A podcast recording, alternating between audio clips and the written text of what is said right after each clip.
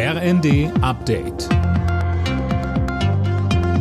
Stündlich neu. Auf den Punkt informiert.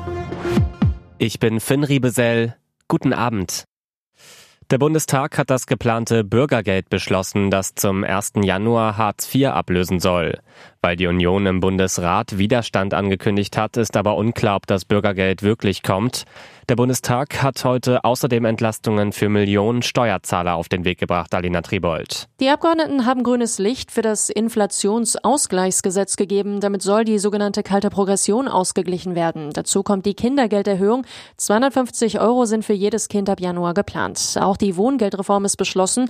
Künftig sollen deutlich mehr Haushalte Anspruch auf Wohngeld haben und der Satz wird erhöht. Bundestrainer Hansi Flick nimmt Niklas Füllkrug und Yusufa Mokoku mit zur Fußball-WM in Katar. Die beiden Offensivkräfte haben es in den 26 Spieler umfassenden Kader geschafft.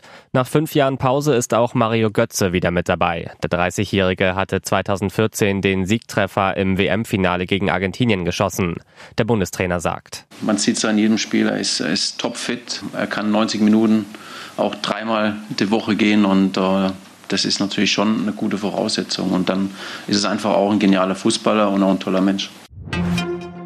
Der Einzelhandel in Deutschland rechnet mit einem weitgehend stabilen Weihnachtsgeschäft. Trotz der hohen Inflation wollen vier von zehn Deutschen auch dieses Jahr so viel für Geschenke ausgeben wie im vergangenen Jahr. Das zeigt eine Umfrage des Handelsverbands HDE. Die zweitägige Versteigerung von Dutzenden Gemälden aus der Privatsammlung des verstorbenen Microsoft-Mitgründers Paul Allen knackt alle Rekorde.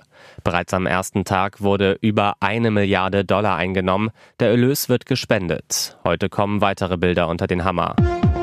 Alle Nachrichten auf rnd.de